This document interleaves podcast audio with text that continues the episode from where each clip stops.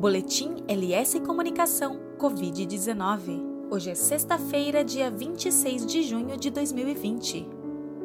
Dinheiro para quem precisa. Desde que houve o primeiro caso de coronavírus no Brasil em 26 de fevereiro, a bola de neve dos problemas cresce. Quase 10 milhões de brasileiros ficaram sem remuneração e 19 milhões perderam o emprego em maio. O Nordeste terá prejuízo de mais de um bilhão de reais este ano com o cancelamento das tradicionais festas juninas.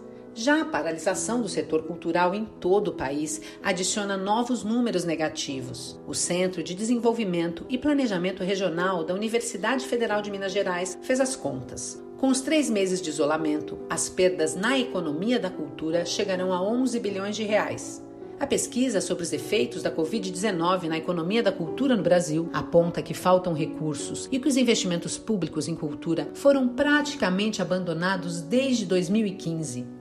A insuficiência das medidas emergenciais vai além da economia da cultura. Pequenas e médias empresas, da indústria e do comércio queixam-se de que não haverá dinheiro para todos. Pesquisa feita pelo Sebrae e Fundação Getúlio Vargas ouviu mais de 10 mil pequenos empresários do setor de serviços. Cerca de 86% dos empreendedores tiveram o pedido de empréstimo negado. Com receio da inadimplência, as análises dos bancos são rigorosas. A reclamação foi ouvida também junto às micro e pequenas indústrias. Cerca de 75% delas não conseguem ter acesso aos programas lançados pelo governo federal. Quem consegue os empréstimos se queixa da tarifa de abertura de crédito e do custo do seguro cobrado pela operação. Os bancos privados não querem correr o risco e os bancos públicos, por sua vez, deixaram de ser protagonistas. Não está fácil fazer os programas emergenciais de crédito funcionarem.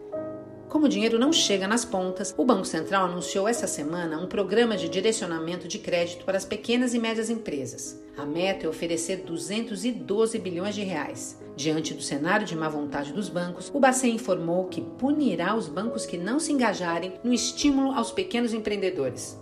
Se há um rigor de um lado, sobrou negligência no outro. Com a falta de integração dos sistemas de dados, as fraudes nos abonos emergenciais geraram prejuízos de mais de 7 bilhões de reais. O levantamento é do Tribunal de Contas da União que investiga o problema. A estimativa é que 8 milhões de brasileiros receberam os recursos indevidamente.